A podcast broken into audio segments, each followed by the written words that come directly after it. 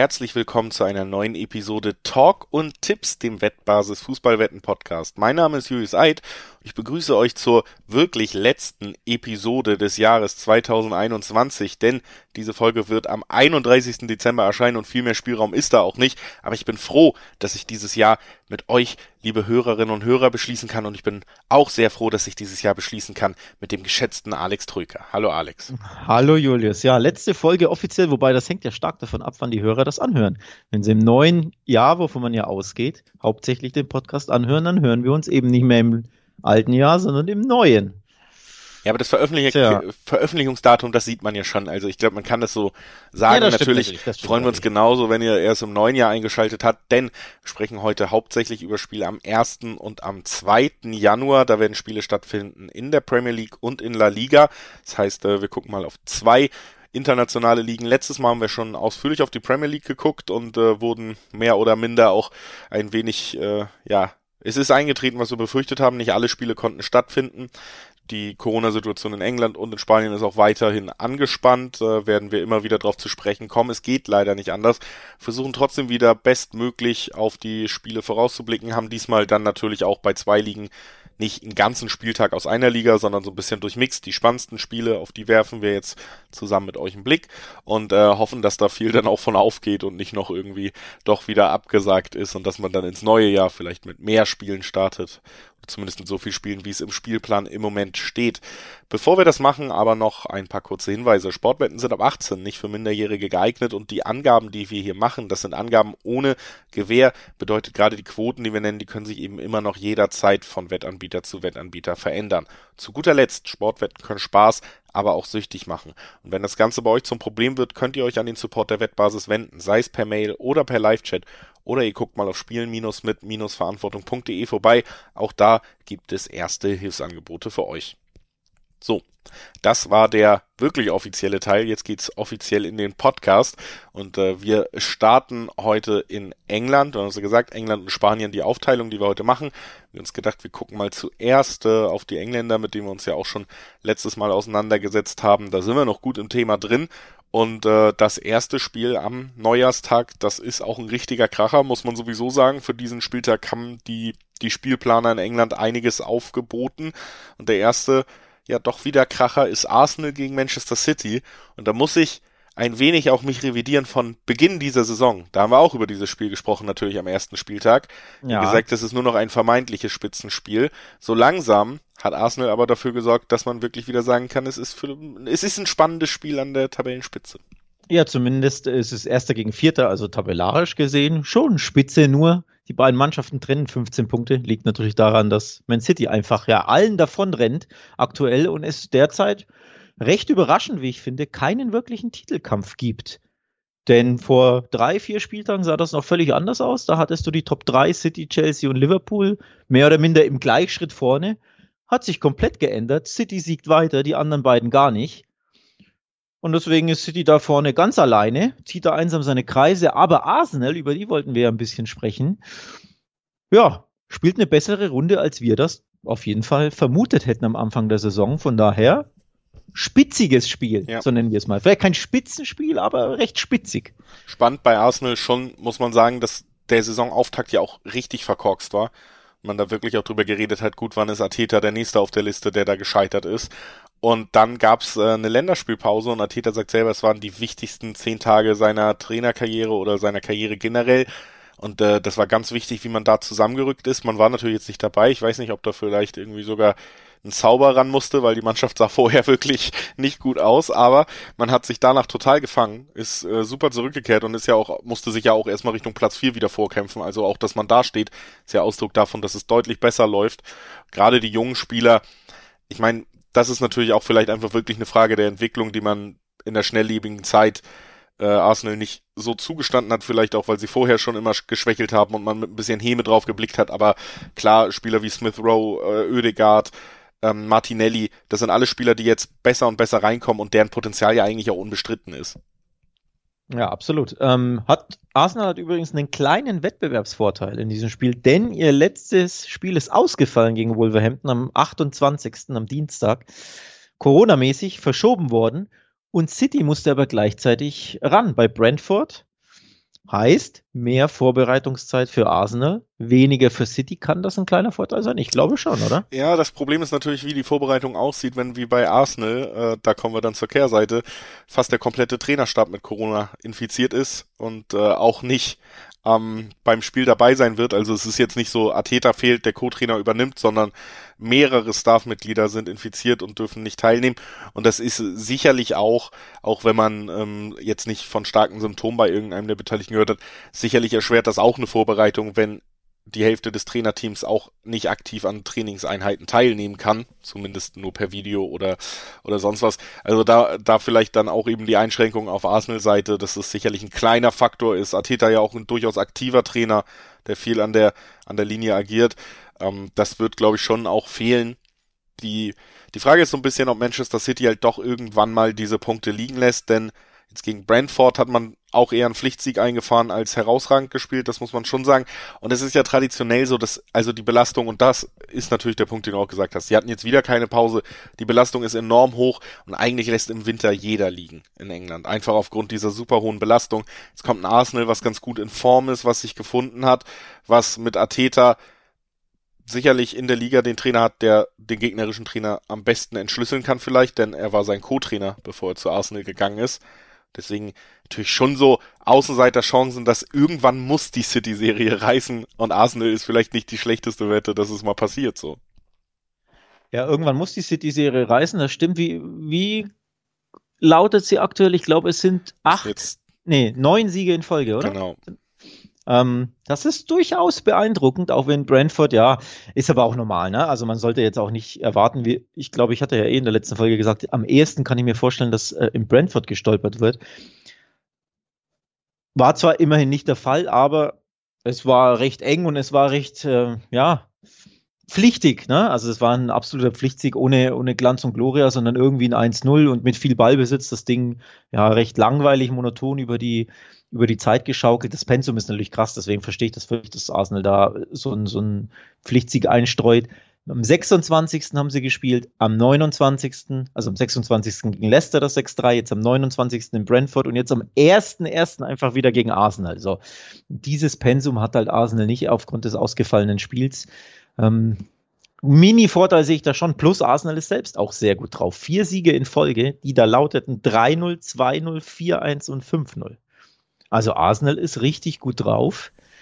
Mein Deswegen, Problem dabei ist nur so ein bisschen, dass Arsenal, seit sie gut drauf sind, gut drauf sind, außer gegen Top-Teams. Also gegen Liverpool, gegen Chelsea, das waren die Spiele, wo sie auch auf einmal wieder hoch verloren haben. Obwohl sie eigentlich ganz gut drauf waren. Deswegen ja, habe ich so meine Zweifel, ob sie eben dieser, auch vom Spielstil her wirklich dieser, dieser Favoritenkiller so ein bisschen sein können oder ob das eben genau die Mannschaft äh, ist, die ihnen dann auch eben wieder nicht liegt, weil sie einfach selber dominant sein wollen und es nicht können in diesem Spiel, ne? Ja, ähm, ja, die Frage ist, kann Arsenal da was ausrichten? Ich bin ein bisschen unentschlossen. Normalerweise würde man natürlich sagen, City gewinnt das ganz klar, aber ich, du hast schon einen guten Punkt gemacht hier, von wegen, bei so einem Pensum, wenn du wirklich alle zwei, drei Tage spielst, im Winter lässt eigentlich jeder Punkte. Und das beste Beispiel ist ja tatsächlich Liverpool, ähm, über die wir später noch sprechen werden. Das hätte ich ja im Leben nicht gedacht, dass die jetzt patzen. Das hat mich komplett überrascht. Auch Chelsea durchaus überraschend zu Hause gegen Brighton Hove, gegen nach Führung. Darüber sprechen wir später. Aber das sind so ja Musterbeispiele für deine, für diese weihnachtlichen Patzer, die einfach jede Mannschaft mal drin hat. Jede außer Man City? Fragezeichen. Das ist die große Frage. Wenn man glaubt, äh, Arsenal könnte tatsächlich diese Mannschaft sein, ist natürlich die doppelte Chance ein sehr naheliegender Tipp, denn die Quoten sind trotzdem hoch. 2,50, 2,60er Quoten auf eine doppelte Chance. Und dann sind wir ja auch eben im Bereich, wo man auch sagt, auch das Unentschieden, also der kleine Stolperer gegen den vierten in der Tabelle, der gut unterwegs ist. Ähm, und eben auch den, den Heimsieg, den deckt man dann mit einer sehr, sehr hohen Quote ab. Ist natürlich immer irgendwie lukrativ, wenn man auf diesen Stolperer ja, irgendwie schielen möchte, ne? Ich könnte es mir vorstellen, dass es ein Unentschieden gibt. City, so stark sie sind, einfach damit sie mal Punkte lassen. Also fast schon Wunschdenken. Denn ganz ehrlich, als neutrale Fußballfans, wir wünschen uns ja schon eigentlich einen spannenderen Titelkampf. Und wenn City jetzt da weiter marschiert, also ab und zu müssen sie ja mal Punkte lassen. Von daher, ich tippe mal ähm, nicht mit dem, mit dem Kopf, sondern mit dem, äh, weiß ich gar nicht, was ist das? Ist das der Bauch? Ist das das Herz? Einfach Wunschdenken auf gut Deutsch unentschieden. 470er Quoten gibt es da im Schnitt. Ja. Die Quote ist toll, City ist super drauf, klar, aber Pensum ist hart, Arsenal ist gut drauf, hatte ein bisschen länger Pause. Dann geht es halt mal 1-1 aus. Das würde ja niemandem schaden bei City. Ne? Der, der, Vorsprung ist so komfortabel weiterhin. Ähm, acht Punkte sind es aktuell vor Chelsea. So. Von daher tippe ich einfach mal unentschieden, ähm, weil ich mir fast wünsche, dass City nicht schon wieder gewinnt. Und das kann ich durchaus nachvollziehen und wie gesagt, es gibt auch durchaus Gründe in diese Richtung zu denken. Beim nächsten Spiel, was wir rausgesucht haben, ist, äh, ja, ich glaube, die, die Ausgangslage vielleicht ähnlich klar. Also es gibt auch so einen klaren Favoriten, die Teams sind aber nochmal ein ganzes Stück weiter auseinander. Ähm, äh, Watford empfängt Tottenham. Interessanterweise sind die Quoten da auch ähnlich verteilt, was ähm, ja, also wir haben eben über Erster gegen Vierter gesprochen. Jetzt sprechen wir gegen äh, über Siebzehnter gegen Sechster und das ist dieselbe Verteilung, ne? Äh, oder sogar ähm, die Chance für Watford auf den Sieg steht besser als für Arsenal, um auch nochmal zu unterstreichen, wie gut die Quoten auf Arsenal sind im, im Aufeinandertreffen des ersten Spiels, über das wir gesprochen haben. Jetzt aber wie gesagt, Tottenham muss reisen zu Watford und das nach einem ja, ziemlich mauen Auftritt äh, gegen Southampton, wo sie auch nur unentschieden spielen konnten, auswärts. Jetzt das zweite Auswärtsspiel eng getaktet und bei Tottenham muss ich ja sagen, eng getaktet, nachdem man quasi die komplette Mannschaft einmal in äh, Quarantäne hat oder so. Also die sind auch alle nicht gut im Training und müssen jetzt wieder komplett durchziehen. Und diese körperliche Belastung gerade bei Tottenham sehr, sehr gut zu beobachten. Jetzt gegen Watford mit einem klassischen Konterteam, die sie, ja, die ihnen auf jeden Fall den Ball geben werden ist schon tatsächlich einfach für mich auch mit drin in unserer Aufzählung, weil es das Potenzial zum nächsten kleinen Stolperer hat in dieser Gesamtkonstellation, die, die jetzt gerade halt, halt herrscht halte ich direkt dagegen. Ich will gar nicht lange rumeiern, so wie gerade bei Arsenal City. Ich tippe hier ganz klar auf den Tottenham-Sieg und begründe das auch. Watford 1 zu 4 gegen West Ham zu Hause verloren. Jetzt ist natürlich West Ham eine sehr gute Besser Mannschaft unter Moyes. Aber 1 zu 4 gegen West Ham zu Hause, das ist katastrophal. Und gleichzeitig, ich habe das Tottenham-Spiel ähm, in Southampton live gesehen über die 90 Minuten, also nicht vor Ort live, sondern am, am TV live. Und da wurde Tottenham ziemlich verpiffen, wie ich fand. Ähm, sie haben mindestens das ein ja reguläres. Auch mal was Neues. Ja, weiß ich nicht, aber sie haben für mich mindestens ein reguläres Tor erzielt. Also das Abseits war schon wieder mal dieses berühmte Armpit Offside mit hier Millimeter hin oder her. Ne? Das ist einmal hinterfragt, aber okay, da, da trauen wir einfach mal ähm, den Messgeräten in England. Aber dieses andere abgepfiffene Tor, wo, ähm, wer, wer war es, der Fraser Forster ist der Southampton-Keeper, wo er den Ball nicht festhalten kann, dann mit der Hacke in der Luft, also äh, der Ball fällt ihm runter, eine abgefangene Flanke und dann fällt er über seine Hacke ins Tor. Das war kein Foul am Torhüter, nichts. Das war ein reguläres Tor, wurde da Tottenham weggepfiffen, für mich grundlos. Dann gewinnen sie das Ding und fertig ist, weil Southampton war ja sogar in Unterzahl. So. Also von daher, worauf ich hinaus will, ist, die Leistung war jetzt nicht so schlecht. Sie hätten gewinnen müssen in Southampton. Dieser Ausrutscher liest sich natürlich nicht so schön aus Tottenhams Sicht. Aber ich glaube, das war, ja, die Umstände dessen habe ich ja gerade erklärt. Deswegen sage ich jetzt, in Watford wird wieder gewonnen, denn sie sind ja unter Antonio Conte noch ungeschlagen. In was? Sieben Spielen und da konnte, glaube ich, neuer Spurs-Vereinsrekord, ne? Als und, neuer Trainer. Um das vielleicht einfach ja. abzurunden, im Endeffekt natürlich der sinnigste Tipp, weil die Quote auch gar nicht so verkehrt ist auf den klaren Favoriten. Ne? Ähm, gesagt, unter Conte ungeschlagen und äh, jetzt gegen den 17., der natürlich eine wirklich schwache Spielzeit bis jetzt gezeigt hat und da eben 1,6er Quoten gerade im Dreiweg, das ist natürlich auch schon mehr als akzeptabel. Absolut. Ähm, also ist eine, ja, für, für den Kombischein eine absolut ausreichende Quote. Man kann, wenn man wirklich ein bisschen Risiko eingehen könnte, könnte man auch eins höher gehen ne? und sagen sogar, ey, ich nehme das Handicap mit. Ähm, denn da gibt es schöne Zweierquoten und du weißt ja, die zwei, die lächelt mich immer an, denn wir sprechen ja da erneut von einem schnöden 2-0. Das würde ja auch wieder, ich wiederhole mich eh immer, wenn ich das hier sage, ne? aber das würde ja keinen überraschen. Wenn West Ham 4-1 in ähm, Watford gewinnen kann, warum soll denn dann Tottenham nicht einfach 2-0 gewinnen? So, dann hättest du schon richtig, richtig gute Zweierquoten. Also sogar hohe, ne? 2,70 glaube ich ist da so die Bestquote. Das lächelt mich schon auch ein bisschen an, muss ich ehrlich sagen. Okay, wir haben mich überzeugt. Tottenham Favorit hier. Lass uns direkt weitergehen zu einem anderen Londoner Club, beziehungsweise, deswegen ist natürlich auch drin, zu einem London Derby am 1.1. noch. Crystal Palace empfängt eben besungenes West Ham und liefert, äh, ja mein Gott, wir machen es äh, jetzt mal schnell, liefert da für mich auch schon eigentlich die Quote des Spieltags, nämlich eine 230er Quote auf West Ham. Und die finde ich sehr schön. Die findest du sehr schön. Ja, möchtest du das begründen? Nein, aber ich mach's, äh, ich mach's natürlich trotzdem sehr gerne. Also, West Ham steht im Moment auf Platz 5 in der Tabelle. Natürlich jetzt auch irgendwie im Winter dieses kleine, sagen wir mal, Formtief gehabt. Also die letzten Spiele vor dem vor dem deutlichen Sieg gegen Watford, die waren nicht so erfolgreich, heißt im Endeffekt, äh, man hat äh, zu Hause 2-3 gegen Southampton verloren und auch gegen Arsenal musste man sich im letzten London Derby geschlagen geben. Dann gab es ja auch in der Woche danach eine Spielabsage, also ein bisschen zerrissen alles, aber das Team ist wieder ja vollständig und fit, soweit man es heute überblicken kann oder in, in weitestgehenden Fällen. Und äh, vor allen Dingen muss man sagen, dieser 4-1-Sieg, der hat halt nochmal alle Stärken dieses Teams wieder gezeigt. Ne? Also und die sind ja unbestritten. Also wir reden ja auch nicht das erste Mal über West Ham hier und loben sie. Das war sogar in der letzten Saison schon der Fall, dass sie da lange oben mitgespielt haben. Sie bestätigen es in dieser Saison. Du hast einfach auch, ja, weiß nicht, mit Suchek immer noch einen Sechser dabei, der jetzt auch getroffen hat, tatsächlich gegen Watford, den ich für einen der besten Sechser der Liga halte.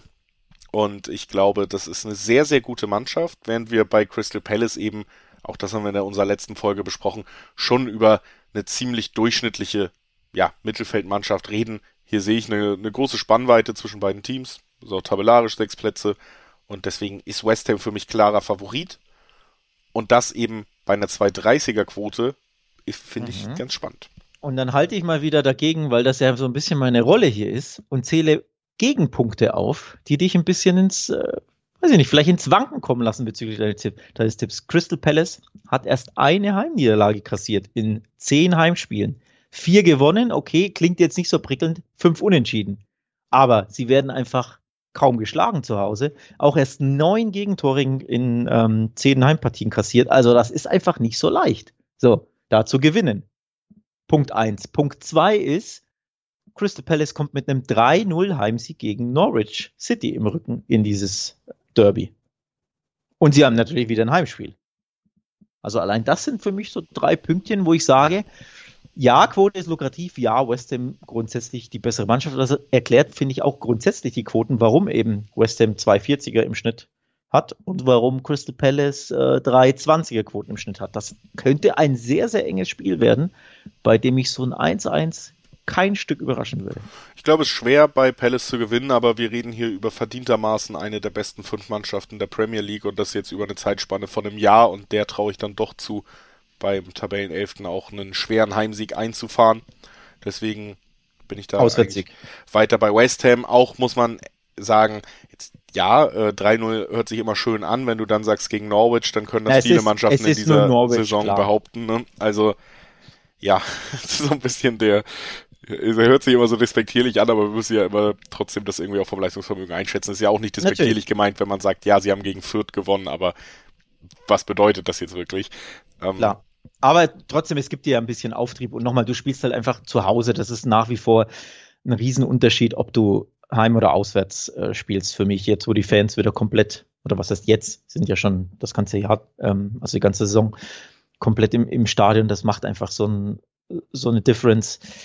West Ham ist ja zu, äh, auswärts jetzt auch nicht so prickelnd. Klar, viertbestes Auswärtsteam, aber fünf der zehn Spiele nicht gewonnen in der Fremde. Deswegen, ich möchte da auch da wieder so ein bisschen einfach, ich möchte dagegen halten und tippe unentschieden deswegen. Weil du dir so sicher bist, dass West Ham das Ding gewinnt, sage ich, nee, unentschieden. Gut. Dann sprechen also, wir uns wieder, Alex entscheidet sich falsch bei diesem Spiel zwischen Crystal Palace und West Ham. We will see. Und wir schließen die Premier League in diesem Podcast äh, zum Jahresende ab mit dem Blick nochmal auf den zweiten ersten, denn auch da werden Spiele stattfinden und vor allen Dingen eins hat es uns natürlich angetan, obwohl man auch sagen könnte, die beiden ganz großen Krisenteams treffen aufeinander, wenn man auf die letzten Ergebnisse guckt. Chelsea empfängt Liverpool.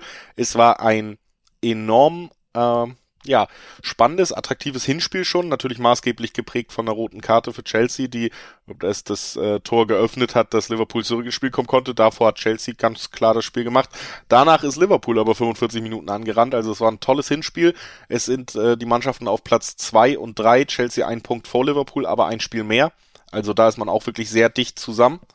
Und äh, interessanterweise, ja, gerade für Liverpool auch ein enorm wichtiges Spiel, weil man jetzt äh, vielleicht nochmal den, die letzte Chance hat, einen kleinen Anschluss nach ganz oben zu wahren. Ne? Ähm, Also unentschieden wäre für beide katastrophal, was den Titelkampf angeht und äh, gerade nach den letzten Ergebnissen, das macht es nochmal attraktiver vor so einem Spitzenspiel. Ne? Also, dass beide Mannschaften den Sieg auch unbedingt brauchen.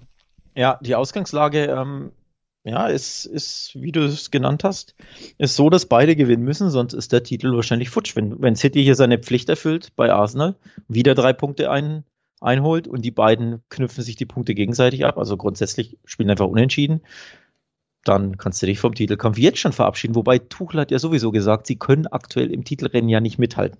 Das ist ja utopisch, das vorauszusetzen oder das zu erwarten, denn sie haben viele Verletzte, sie haben viele Covid-Ausfälle, ähm, Spiele alle zwei Tage, mit welchen, mit welchem äh, Personal denn überhaupt?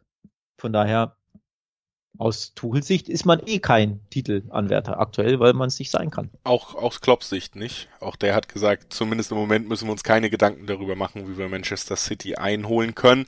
Also können ja beide auftreten. mit dem Remis leben. Ne? ja, Hauptsache Champions League sichern.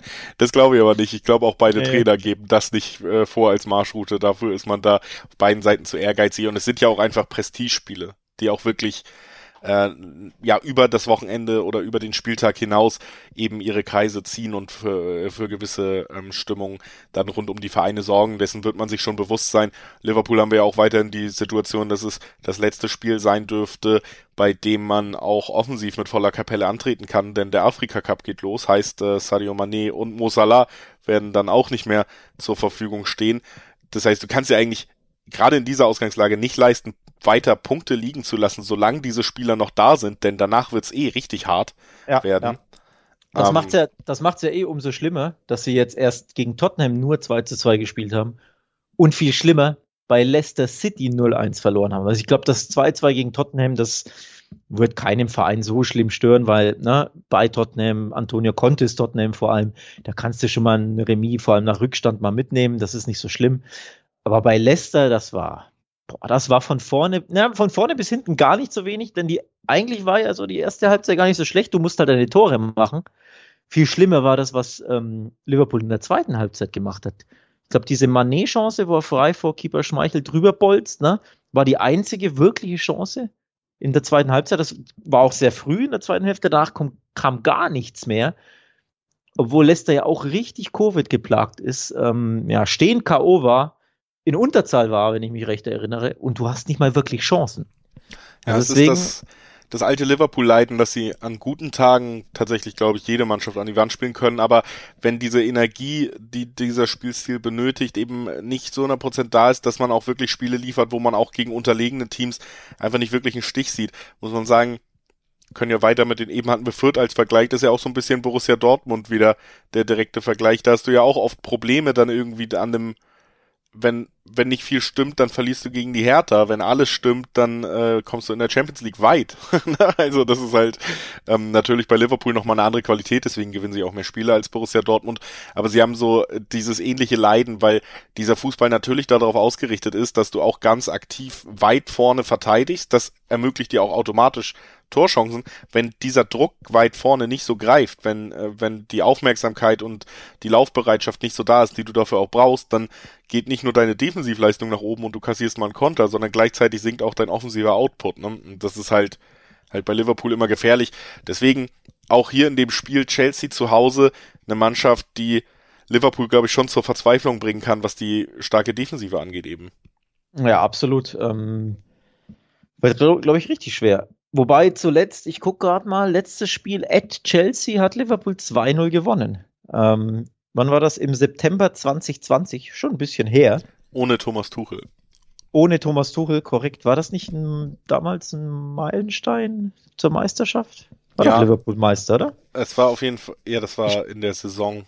Ich weiß gar nicht, ob es da schon stattfand, aber da wurde noch nachgeholt, ne, von der ja, ich krame ganz weit hinten im Hirn. Wahrscheinlich ist die Hälfte falsch von dem, was ich erzähle. Ich weiß ich nur, dass sagen, Lampard und Klopp sich nicht so gut verstanden haben an der Seite. Ich wollte nur darauf hinaus, dass das letzte Spiel an der Stamford Bridge eben von Liverpool gewonnen wurde mit 2 zu 0. Und sie eben da, warum auch immer, sehr lange nicht mehr gespielt haben.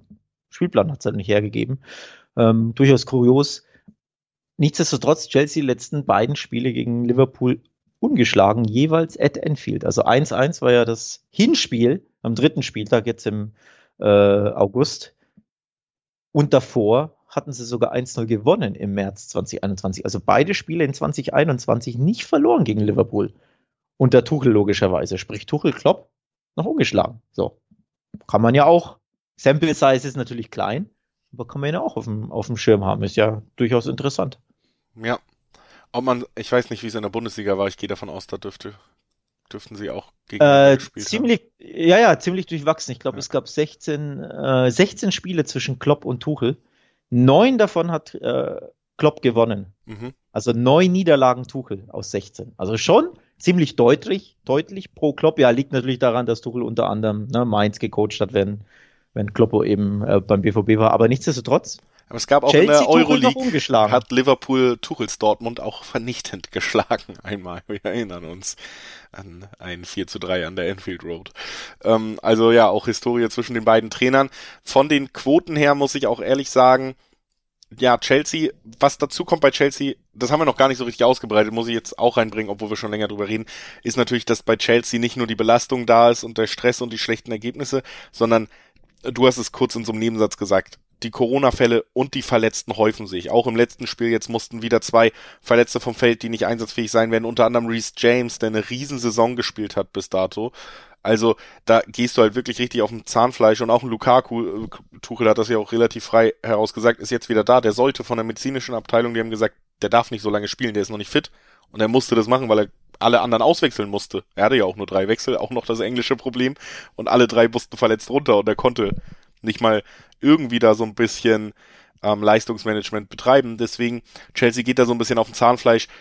Musste ich nur noch mal vorwegschieben, weil wenn wir jetzt auf die Quoten blicken, wir haben von einem sehr ausgeglichenen Duell gesprochen und da ist natürlich erstaunlich, dass die Heimmannschaft Chelsea, der zweite der Tabelle, eine Dreierquote hat, ne? Ja, das Pensum von Chelsea, also grundsätzlich die Form ist nicht gut, aus verschiedensten Gründen. Nur vier der letzten zehn Spiele gewonnen, muss man auch noch einfach kurz erwähnen. Also dieses 1-1 gegen Brighton Hove in der Schlussminute auch extrem bitter. Bilanz aktuell nicht gut, Pensum ist aber auch so krass. Wir haben es bei Arsenal erwähnt, man muss es bei Chelsea erwähnen, denn die haben das schlimmste Pensum aller Mannschaften in England zuletzt hinter sich. Sie haben am, ich zähle mal rückwärts, am 29.12. gegen Brighton gespielt. Davor am 26.12. gegen Aston Villa. Davor im äh, EFL Cup bei Brentford am 22.12., davor am 19.12. gegen Wolverhampton, am 16.12. gegen Everton und dann war die größte Pause mit Abstand, nämlich am 11.12. gegen Leeds United. Das ist einfach richtig, richtig krass. Alle drei Tage spielen die durch.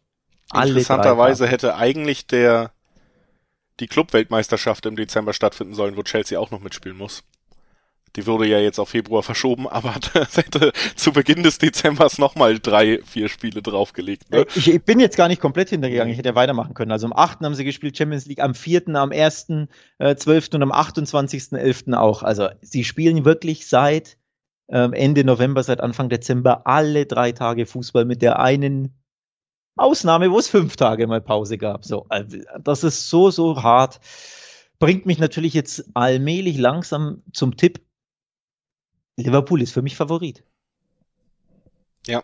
Du nix, ja. Das ist auch bei den Quoten so. 230er, 240er Quoten gibt's auf die Reds und ähm, ich sehe sie da auch vorne, weil sie eben jetzt nochmal auf dieses volle Offensivarsenal zurückgreifen können mit, und du hast einfach mit, mit Jota, Manet, Salah, an einem ordentlichen Tag gegen ein so ersatzgeschwächtes und einfach auch kaputtes Team eine, eine solche Qualität in der Offensive, dass ich nicht glaube, dass Chelsea es wirklich schafft, die Null zu halten. Und das ist eigentlich die Basis, wenn Chelsea Spiele gewinnt, gerade Topspiele. Wir erinnern uns ans Champions League Finale gegen City oder so, dann muss die Null stehen. Und ich glaube, das, das können sie nicht leisten gegen dieses Liverpool. Und ich glaube, das wird Liverpool ummünzen können. Und dafür die Quoten sowieso äh, immer 240er Quoten auf Liverpool sind nicht das unattraktivste auf der Welt. Ähm, deswegen bin ich da bei ist, dir. Ist ja sowieso schwer vorstellbar, dass Liverpool ähm, zwei Spiele in Folge nicht trifft, auch wenn es natürlich vor exakt einem Jahr sehr häufig vorkam, falls wir uns erinnern, diese furchtbare Malaise damals, diese, diese Negativlauf, ne, wo sie kaum gegen irgendjemanden treffen, geschweige denn gewinnen konnten, egal ob es West Brom war oder wie sie alle hießen. Ne? Ähm, es ist schwer vorstellbar. 0-1 bei Leicester und dass du direkt danach so schwer das Spiel gegen Chelsea ist, aber so angeschlagen wie Chelsea im wahrsten Sinne des Wortes ist, dass sie erneut nicht treffen, ist super schwer vorstellbar. Mich ähm, reizt natürlich diese ähm, 2,38er Quote, das ist die Spitzenquote, die Unibet aktuell offeriert. Alle anderen Wettanbieter sind so bei 2,30. Reizt mich einfach aus den genannten Gründen, ne? weil Chelsea absolut auf dem Zahnfleisch geht und ja, Salah und Co. sind für mich Favorit und die Quote ist einfach sehr, sehr interessant. Noch interessanter ist natürlich die Chelsea-Quote, Dreierquoten. Ne? Da gibt es bestimmt auch den einen oder anderen, der sagt, boah, da, da setze ich einfach drauf, weil, ähm, ja, weil die Quote so lukrativ ist. Ist ja trotzdem Heimspiel Chelsea, ne? sollte man ja auch nicht vergessen. Ja. Ja, also trotzdem sind wir uns da, glaube ich, einig und man merkt vielleicht auch an sich äh, Chelsea-Liverpool ein Spiel, wo wir uns durchaus darauf freuen, an der Redezeit, die wir vielleicht jetzt ein bisschen wieder rausholen können. Wir haben jetzt sehr lange über dieses Spiel geredet. Wir wechseln jetzt nach Spanien. Auch da haben wir spannende Spiele rausgesucht, aber zumindest, ich glaube, das kann man sagen, keines dieser absoluten Spitzenspiele, äh, wie es Chelsea gegen Liverpool ist. Das erste Spiel, über das wir sprechen wollen, das ist das des Tabellenführers und äh, direkt mal angeschlossene Frage auch schon vielleicht ja designierten Meisters Real Madrid. Die müssen zu Getafe und Alex sagt uns jetzt, warum Real Madrid noch nicht sicher Meister ist. Fragte er ja, zögernd. Fragte er zögernd. Ähm, es sieht nämlich sehr stark danach aus. Ne? Acht Punkte Vorsprung, auch wenn Real ein, ein Spiel mehr hat, aber vor allem sie haben die ganzen Top-Spiele gewonnen. Ist auch, das ist ja das Beeindruckende. Also sie haben Sevilla geschlagen, sie haben Atletico Madrid geschlagen, ähm, den Klassiko gegen Barca gewonnen, grundsätzlich bei Real Sociedad gewonnen, ähm, bei Sevilla, äh, sorry, bei, bei Betis gewonnen. Also die ganzen direkten Vergleiche und die ganzen Top-Teams, in Anführungszeichen Top-Teams, weil man kann ja streiten, ob Atletico und Barca aktuell überhaupt Top-Teams sind. Aber das alles gewonnen. Ab und zu haben sie natürlich so einen kleinen Strauchler, Stolperer drin, Real Madrid. Unter anderem zuletzt gegen Cadiz zu Hause nicht gewonnen, wo ja wahrscheinlich jeder gesagt hätte, das wird ein lockeres 3-0, 4-0, 5-0. Da gab es nur 0 zu 0. Ähm, so, so, ein Unentschieden haben sie immer mal drin gegen Mannschaften, die sich enorm hinten reinstellen, die enorm defensiv agieren. Das sei schon mal voraus ähm. Und genau das kann man tatsächlich beim FC Getafe erwarten, die bekannt dafür sind, dass sie sehr, sehr unbequem spielen können sehr, sehr defensiv, sehr, sehr nervig. Ähm, ne, mit vielen Fouls, Spielunterbrechung generell, wuchtig in den Zweikämpfen, all das, was Real vielleicht nicht so schmecken wird.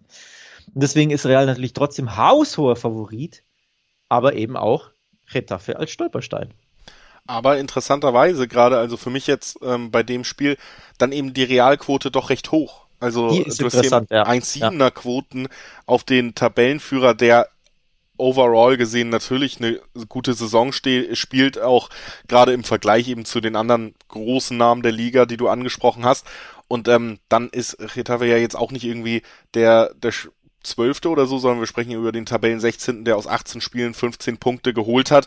Ähm, also da, da ist ja eigentlich, finde ich, alles gegeben für deutlich mehr Schieflage in den Quoten. Und deswegen finde ich die Realquote natürlich erstmal auf den ersten Blick zumindest sehr, sehr spannend bei diesem Spiel. Ja, auch auf den zweiten, wenn man ehrlich ist. Ähm, wundert mich auch tatsächlich. Eins, die 1-7, die ist durchaus erstaunlich. Ähm, also absolut anspielenswert, finde ich. Muss man eigentlich anspielen. Es, nochmal, es ist der klare Favorit Real Madrid, ähm, die richtig gut in Form waren. Wie gesagt, ab und zu haben sie immer mal so einen Wackler drin, aber sehr, sehr selten, muss man auch dazu sagen. In, in aller Regel erfüllen sie die Pflicht. Ähm, auch wenn sie nicht immer super, super überzeugen, aber auch im San Mames beispielsweise in Bilbao vor, vor Weihnachten gewonnen, zwei schnelle, schnelle Tore in der Anfangsviertelstunde, auch ein Traumtor von Benzema und dann halt einfach die Pflicht erfüllt. So, ähm, sie sollten das gewinnen. Es wäre, es wäre wirklich eine Überraschung, wenn sie es nicht machen. Die Quoten sind einfach lukrativ. Gleichzeitig aber Retafe jetzt zuletzt auch im Aufschwung unter dem neuen Coach, äh, muss man auch einfach erwähnen. Kike Sanchez Flores hat die übernommen vor ein paar Spieltagen. Und ich habe es ja gesagt, sie sind nervig und störrisch und in Zweikämpfen hart etc., wie man es kennt. Und das zeigen auch die letzten Ergebnisse. Achtung, 0-0, 0-0, 1-0 und 1-0. Äh, 1-1, sorry, und 1-0 von Retafe. Also nur in drei von vier Spielen gab es kein Gegentor. So, das wird nicht leicht für Benzema und Co. Ja, also und das erklärt, glaube ich, diese 1,70er Quote wahrscheinlich. Es wird auch, äh, denke ich, also man muss jetzt auch aufgrund der Quote, äh, netterweise muss man es ja nicht, so Richtung Handicap schielen, das wäre mir vielleicht auch ein bisschen zu weit aus dem Fenster gelehnt, weil Retafe eben durchaus dieser, dieser unangenehm zu, zu bespielende Gegner ist. Aber ähm, trotz allem sehe ich hier ja die, die beste Chancen-Risiko-Sache trotzdem natürlich beim, beim Sieg von Real irgendwie, was ich ähm, dann natürlich, wenn man äh, sich jetzt nicht im Dreiweg festlegen will, kann man immer, du hast ja die Gründe genannt, auch auf so Over-Under-Sachen gucken, wenn du sagst unter 2,5 Tore, du hast die letzten Ergebnisse vorgelegt, vorgelesen, gibt's auch 1,80er Quoten und das ist ja auch Liegt zum Beispiel, ähm, ne, stolpert Real, deswegen will ich ich habe ein bisschen Angst, dass sie stolpern, dass sie nur eins einspielen, dann, dann nehme ich lieber die 1,80er Quote damit als die Dreiweg-Quote. Ähm, das wäre auch noch so eine Möglichkeit, die man da gut machen kann, glaube ich. Ja, vor allem, weil Getafe, wie gesagt, äh, fünf Spiele in Folge nicht verloren hat. Zwei gewonnen, beide zu null und dann eben ähm, die drei Remis. Von daher, ja, alles legitim. Unterm Strich, ich glaube, ich werde den Realsieg, äh, würde den Realsieg anspielen, weil einfach, das hast du auch recht selten, ne? das sind, dass du auf einen Realsieg in 1,70, 1,78, glaube ich, ist die Topquote bei Betway, dass du das bekommst, das ist durchaus interessant. Das sehe ich auch so. Und richtig interessant ist natürlich auch alles so, was auf wettbasis.com gerade abgeht, auch neben dem Fußball. Da reden wir vor allen Dingen über zwei ganz große Events, die immer die Zeit rund um Weihnachten und dann auch Neujahr prägen.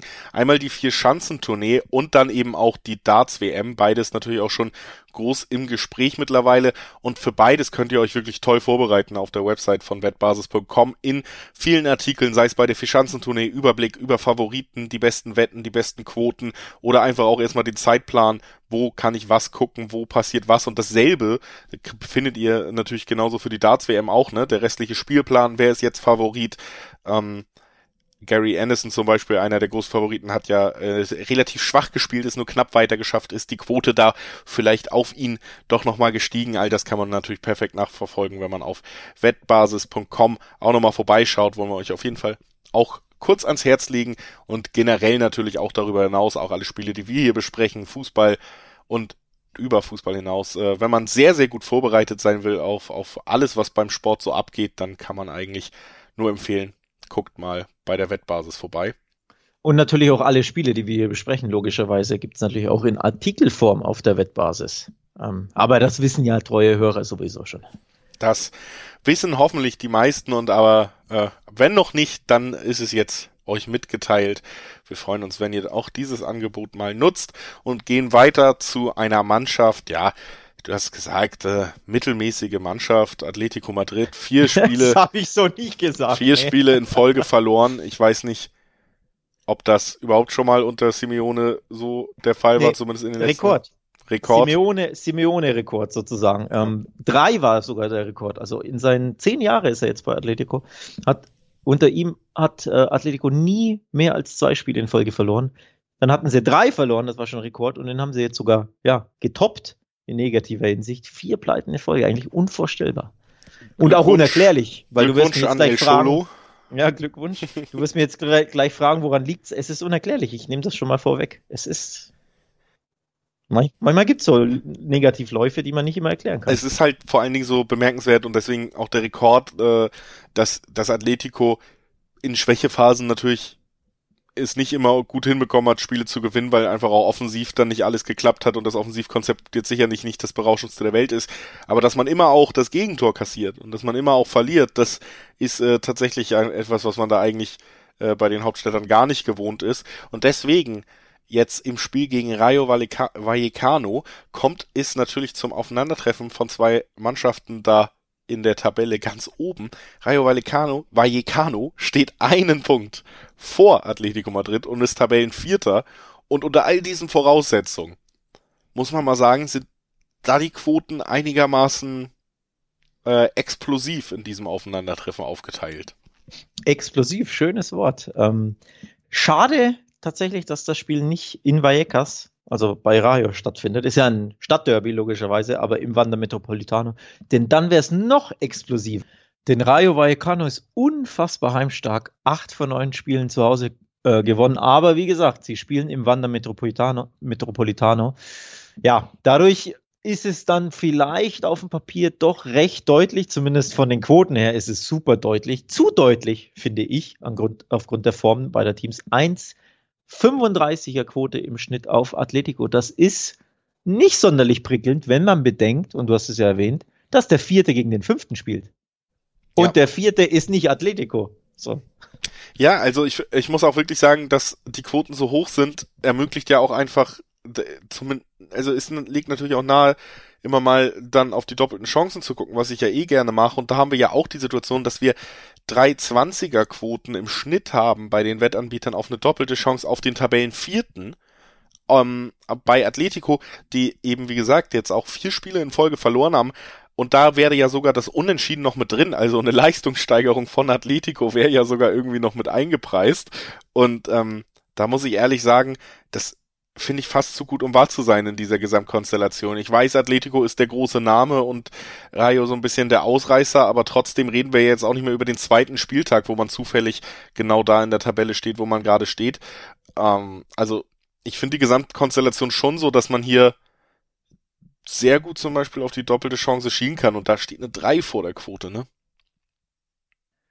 Ja, es gibt äh, tatsächlich sogar ähm, paar Gründe mehr, ähm, ins Risiko zu gehen. Also die, die schlechte Form hast du natürlich erwähnt und Corona-mäßig, wir hatten es bei, bei England erwähnt, deswegen man muss es natürlich auch in Spanien erwähnen. Corona grassiert völlig überraschend auch in der Liga. Ähm, am, äh, wann war's? Am Mittwoch, glaube ich, hat Nee, am Donnerstag hat ähm, Atletico bekannt gegeben, dass es fünf positive Fälle gibt. Coach Simeone hat es erwischt und Kapitän Koke, Griezmann, Joao Felix und Herrera, aber das ist kein Stammspieler, alle positiv getestet. Also Griezmann, Koke und Felix, ne, drei super wichtige ähm, Spieler plus Coach Simeone. Die Vorbereitung und grundsätzlich so ne, könnte besser sein bei Atletico auf dieses sehr, sehr wichtige Spiel. Deswegen ja, es gibt gute Gründe da, erneut auf den Außenseiter zu setzen. Den Außenseiter auf Tabellenplatz 4. Auch das muss man korrekt, mal unterstreichen. Korrekt, ne? korrekt, Und korrekt, das ist, wie gesagt, selbst die doppelte Chance noch sehr lukrativ. Ich meine, wenn man da auf den Sieg geht, dann hat man Zehnerquoten. Aber ich weiß nicht, ob man sich da so aus dem Fenster lehnen muss, wenn die doppelte Chance eben schon so lukrativ ist. Äh, aber selbst da, für die ganz Risikofreudigen ist das wahrscheinlich noch die, die spannendste Quote des Spieltags, weil, wie gesagt, es gibt ja durchaus Gründe, ähm, auch in die Richtung mal nachzudenken. Und Auf jeden Fall ein super, super wichtiges Spiel für, für die, für Atletico, ne? Champions League mäßig und so. Endlich aus der, aus der Misere rauskommen im neuen Jahr, aber, ja. Also Tipps grundsätzlich äh, bei Spanien alle unter Vorbehalt, muss man auch einfach nochmal erwähnen. Wir haben es am Anfang bei, bei England gesagt, aber bevor wir Vollgas hier in Spanien, eigentlich sind wir ja schon mitten in Spanien, aber man muss es trotzdem nochmal erwähnen. Corona kann jeden Tag den einen oder anderen Spieler ne, außer Gefecht setzen. Die müssen sich jeden Tag testen und es gibt wirklich jeden Tag neue Fälle bei allen Mannschaften aktuell. Deswegen ähm, guckt regelmäßig nach, wer fehlt da aktuell, welche Stammspieler fehlen, guckt regelmäßig auf die Quoten, die können sich täglich ändern. Von daher auch das, was wir hier an Quoten natürlich vor, vorlesen, kann sich stündlich äh, komplett ändern, wenn einfach wieder drei, vier, fünf neue Corona-Fälle ähm, ja, rauskommen. Ne? Ja. Wir gehen weiter zur nächsten Mannschaft, die ist äh, punktgleich mit Atletico und formgleich mit Atletico, denn auch sie hat die letzten vier Spiele in Folge verloren. Real Sociedad auch da, also der Absturz jetzt zur Winterzeit. Es geht gegen den 18. aus Alaves, also trotzdem, ja, die Favoritenrolle dürfte weiter bei Real Sociedad liegen. Dennoch, ähm, ja, haben wir eben die Ausgangssituation, dass sie auch wahnsinnig schlecht in Form sind. Und auch hier natürlich dann so ein, zwei Vorzeichen für den nächsten Stolperer. Ja, und vor allem ein richtig großes Vorzeichen ist der Trainerwechseleffekt. Denn bei Deportivo Alaves gibt es einen neuen Coach. Ähm, Mendilibar kehrt ins Baskenland zurück. Der war letztes Jahr ähm, Eibar-Coach, ist mit denen abgestiegen, hat aber jahrelang wirklich grandiose Arbeit mit diesem ganz, ganz kleinen ähm, Verein gemacht. Kehrt jetzt eben zurück, soll Alaves ähm, vom Abstieg retten. Die sind nämlich aktuell alles andere als gut drauf. Die letzten fünf Spiele nicht gewonnen, davon ähm, drei verloren. Also ein ja, was heißt Notbremse gezogen, aber sie denken halt, mit Mendy Libar haben sie mehr Chancen als mit Rafika Lecher, die Klasse zu halten. Ich könnte mir wirklich gut vorstellen, dass es den Trainereffekt gibt, denn Real Sociedad, du hast es erwähnt, ist A, nicht gut drauf und B, Baskenderby, das wird eh immer hitzig sein, da wird es eh zur Sache gehen. Das kann schon, kann schon ein Upset geben, glaube ich. Upset wäre hier beziffert mit einem Alaves-Sieg bei 340er Quoten, das Unentschieden recht niedrig beziffert, auch nur mit drei Zehnerquoten. Das spricht ja schon Bände, ne? Ja. Wenn, wenn, wenn der Unentschiedenquote nur bei 3,10 ist, das kommt ja wirklich nicht so häufig vor. Also Ja, äh, zum Beispiel in England hatten wir das gar nicht bei den Spielen, wo wir gesprochen haben, dass es so deutlich äh, Richtung Unentschieden tendiert ist. Und äh, um, ja, ich tendiere da irgendwie auch so ein bisschen zu zum Unentschieden auf den ersten Blick, weil ich schon die, die Punkte sehe, die du siehst, mich dann aber immer frage, ob jetzt der 18. den 16. dann wirklich so äh, übertrumpfen kann, dass es sogar Sechsten. zu einem, den 6. sogar zu einem, ja, zu einem Sieg reicht und äh, aus Alaves Sicht natürlich dann doch irgendwie der Punkt schon ein kleiner Achtungserfolg wäre. Und äh, das gegen formschwaches Real Sociedad, du hast das angesprochen, ist für mich auch eine naheliegende Variante. Also, dass man da einfach vielleicht mal wirklich, und außerdem muss ich es ja auch irgendwann mal machen heute, mal aufs Unentschieden tippt. Hast du noch kein Unentschieden getippt? Weiß ich Ich, ich nee. führe nicht Buch. Ich, ich, ich, ne? habe mal die doppelte Chance bemüht, da ist es ja quasi mit drin, aber sonst nicht. Da ist es quasi mit drin, ja. Also man muss natürlich über, erwähnen, wenn eine Mannschaft so im Abstiegskampf steckt, überrascht das nicht dass er A nicht sonderlich gut ist und B auch zu Hause nicht sonderlich gut ist. Also erst ein Heimsieg. Ähm, nee, sorry, jetzt habe ich mich ver verguckt. Drei Heimsiege gab es in neun Spielen. Das ist sogar, ja, halbwegs, wahrscheinlich halbwegs okay. Aber sieben Heimtore von Deportivo Alaves. Das ist nicht prickelnd. Und darauf wollt ihr auch hinaus für diejenigen, die sich vom Dreiweg berechtigterweise fernhalten, weil das ist wirklich ein Spiel, das kann, finde ich, komplett in jede Richtung gehen. Vielleicht mal ähm, das Over-Under angucken mit Blick aufs Under lieber. Ich erwarte eher wenige Tore und das tun die Wettanbieter auch. 1,60 gibt es auf Under 2,5. Das ist ähm, durchaus bezeichnend. Alaves schießt generell sehr, sehr wenig Tore, ist äh, nicht torgefährlich und Real Sociedad in, letz in letzter Zeit auch mit enormen Problemen im Angriff.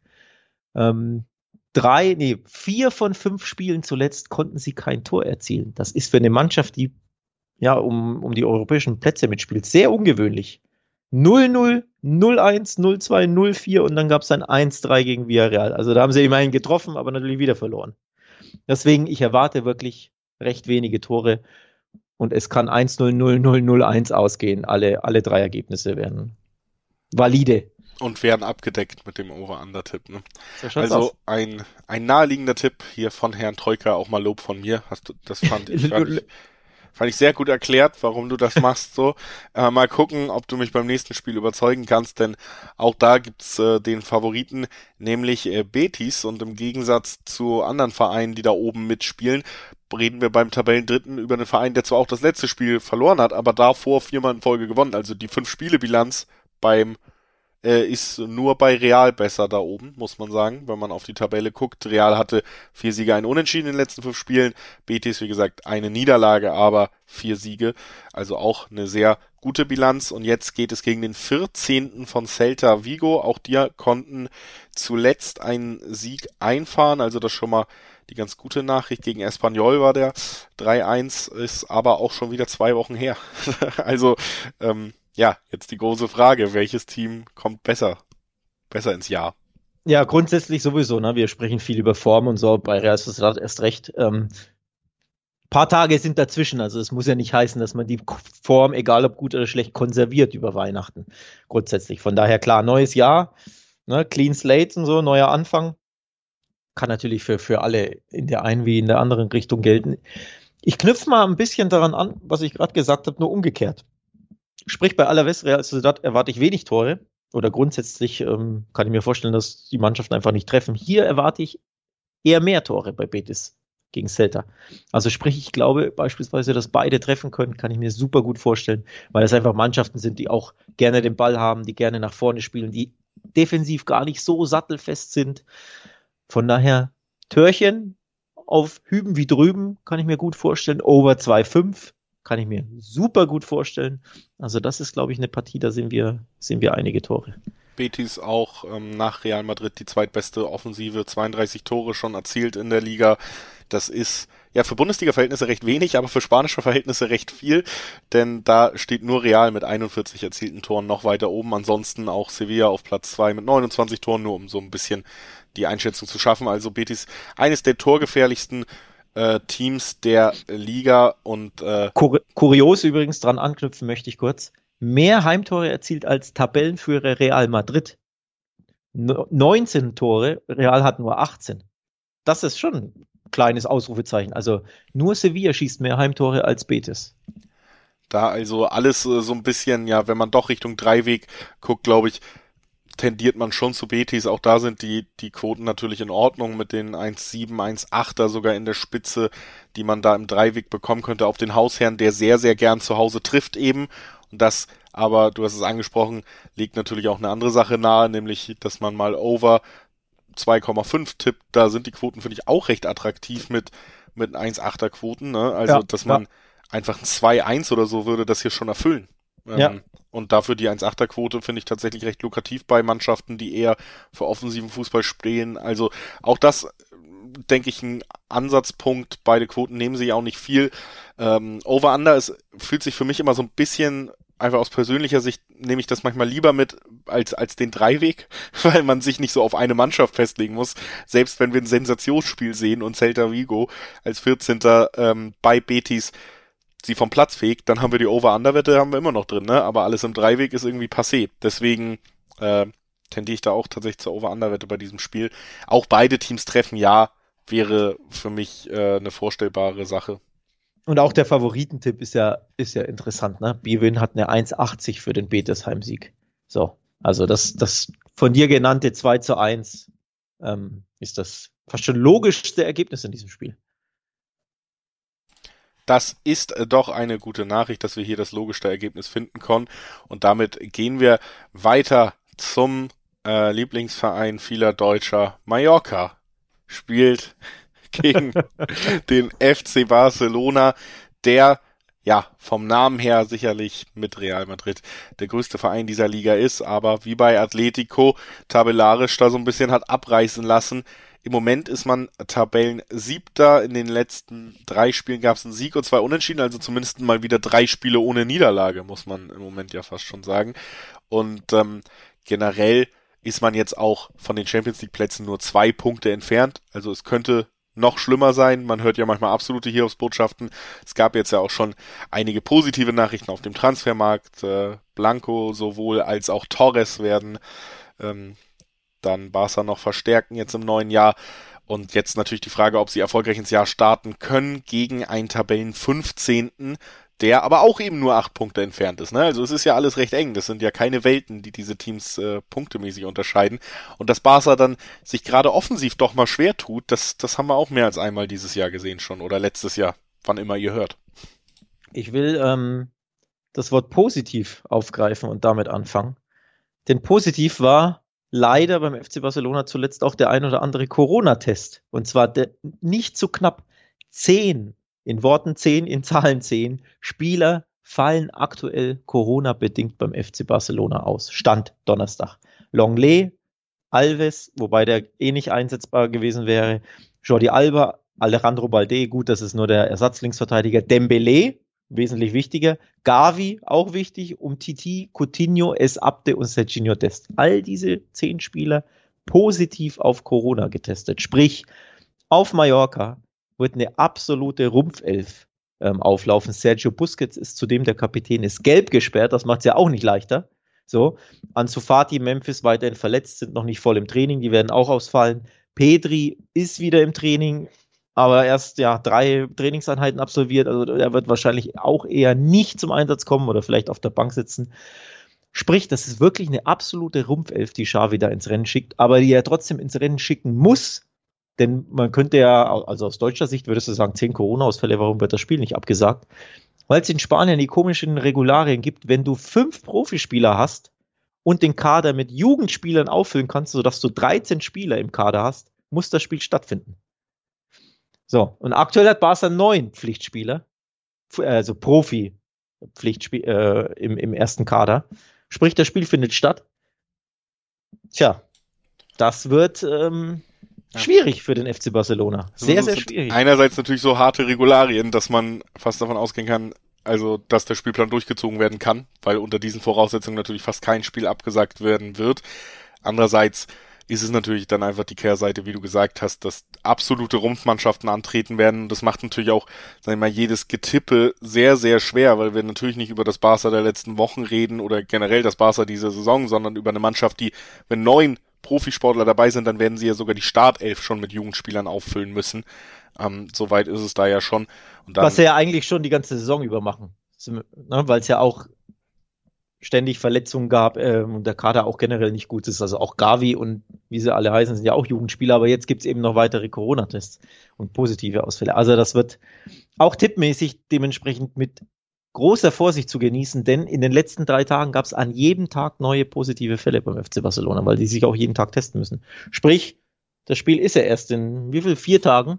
Es kann ja noch einiges dazukommen. Genug Zeit, um äh, noch mindestens äh, fünf Spieler zu treffen und sogar für eine Absage doch noch zu sorgen, selbst unter diesen harten Regularien. Aber ja, ja bei so einem Massenausbruch, ich meine, äh, da ist es ja nicht unwahrscheinlich, dass da kaum jemand verschont bleibt am Ende. Ne? Also das sowieso der ganz große Disclaimer über diesem Spiel. Ich glaube auch, das Einzige, was man da wirklich dann valide mitgeben kann, ist, dass man jetzt ähm, nicht auf den ersten Blick dazu tendieren sollte, oh, eine Zweierquote auf Barca gegen Mallorca, das nehme ich mal mit. Die sind ja trotzdem Favorit und die sind ja trotzdem deutlich vor Mallorca, was das, das Leistungsvermögen vielleicht angeht, weil wir hier eben über ein Spiel sprechen, wo wir überhaupt nicht wissen, was für Mannschaften in welcher Form auftreten werden. Also ist der Tipp hier wahrscheinlich eher, ja, zumindest im Dreiweg würde ich mich hier auf keinen Fall trauen.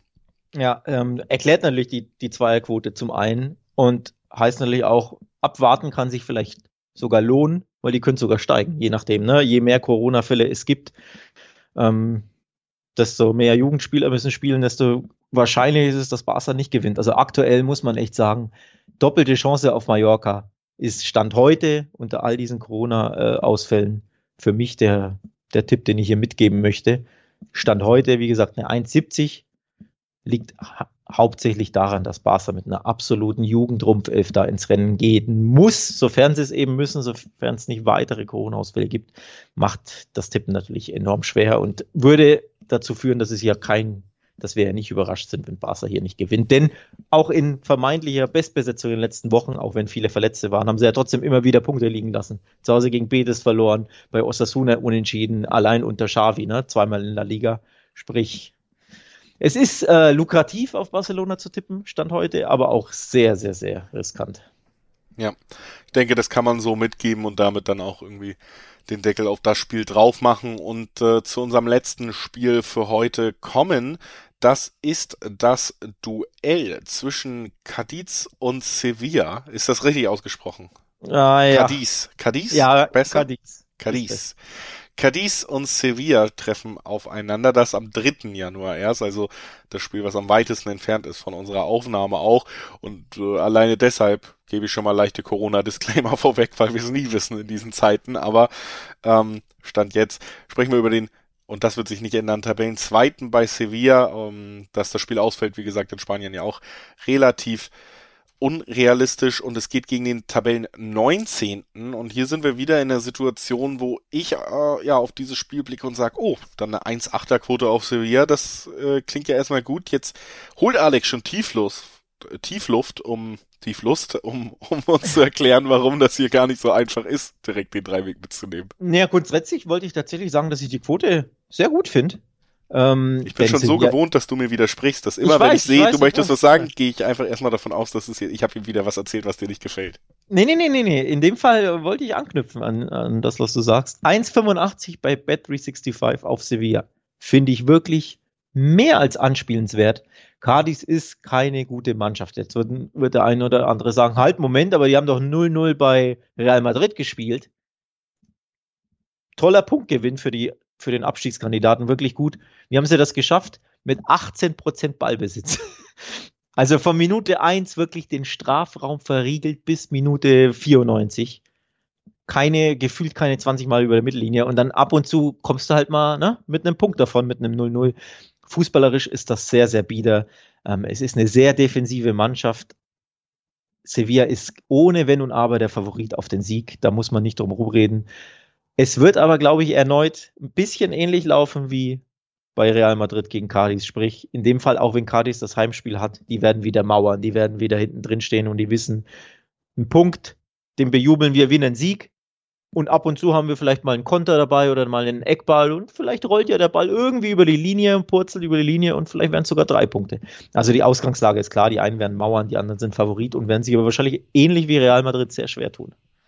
Also sind wir hier naturgemäß dann auch wieder in Richtung Over-Under, eher Under unterwegs, wenn das so die Ausgangssituationen ja, ja. sind. Sieht man auch ganz klar, also unter 2,5 Tore bringt nur eine 1,5er Quote. Das ist im Verhältnis sehr niedrig. Also da geht man schon stark davon aus, dass wir nicht mehr als zwei Tore sehen werden in diesem Aufeinandertreffen. Das hat sehr gute Gründe. Cardis hat sechs mickrige Heimtore zustande gebracht in neun Spielen. Noch kein Heimsieg. Und Sevilla, obwohl sie Tabellenzweiter sind und erster Verfolger von Real Madrid, Achtung, acht Auswärtstore in neun Spielen. Also, ne, wo ja. sollen da die Tore herkommen? Also auch natürlich weitere naheliegende Sache, ich fasse es mal dann zusammen, wo wir so hinführen mit unseren Aussagen, ist, beide Teams treffen Nein, das gibt 1,6er Quoten, 1,7er Quoten in der Spitze sogar. Also da kann man auch nochmal drauf schauen vielleicht. Und ansonsten ist die lukrativste Quote dann eben tatsächlich auch die 1,8er Quote auf Sevilla im Dreiweg fast, ne? Also was so die Quote noch angeht und den, den Favoritenstatus. Wenn man. Oder, oder man tippt den klassischen Sevilla-Tipp. Sevilla gewinnt zu null. Denn das machen sie sehr, sehr gern. Also das 1-0 ist sowieso ihr Lieblingsergebnis. Ich glaube, das gab es schon fünfmal in der Saison dass sie 1-0 gewinnen. Also Sevilla gewinnt zu 0 ist mein äh, Tipp-Tipp, mein Geheimtipp sozusagen bei diesem Spiel. Ja, und ähm, den kann ich mir auch sehr gut vorstellen. Deckt ja quasi dann alles ab. Ein 1 zu 0 würde genau. quasi alle vorherigen Tipps, die wir hier genannt haben, 0 zu 1, würde alle vorherigen Tipps, die wir hier genannt haben, zusammenführen dann zu der auch äh, interessantesten Quote, die das Spiel äh, bietet mit äh, Sevilla gewinnt zu 0. Kann mir auch sehr gut vorstellen und würde damit sagen, dann haben wir es für heute. In dieser Episode zum Jahresende, beziehungsweise eigentlich ja zum Jahresbeginn. Die Spiele finden alle im neuen Jahr statt. Ich hoffe, ihr, ihr könnt gut gelaunt nach diesem Podcast ins neue Jahr starten. Wenn ihr ihn vorher hört, guten Rutsch. Wenn ihr ihn danach hört, frohes Neues. Und auf jeden so Fall bis nächste Woche, denn da läuft schon wieder Bundesliga und wir sind wieder in unserem guten alten Donnerstag kriegt ihr die Vorschau-Rhythmus. Auch da freuen wir uns drauf. Ich glaube, das war jetzt alles, was ich zu sagen habe. Wie ist bei dir, Alex? Ich habe nicht, nicht wesentlich mehr zu sagen. Ich schließe mich dem natürlich an.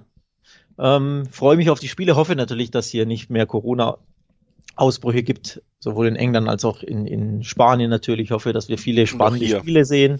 Und auch hier, ne, also grundsätzlich natürlich, äh, ne, natürlich überall, aber in dem Fall mit Bezug auf die Spiele, die wir besprechen.